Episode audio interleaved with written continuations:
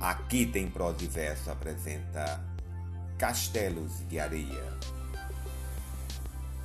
Meus castelos, ergui-os cada dia nas minhas ilusões de sonhador, dando-lhes tudo, todo o meu amor, sem notar que a mim mesmo consumia.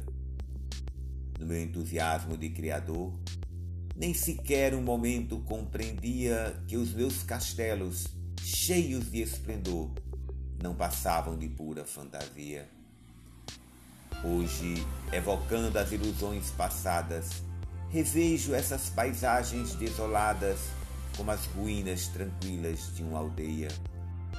E compreendo que fosse incompreendida uma alma que pensou fazer da vida os castelos efêmeros e areia. Otton Costa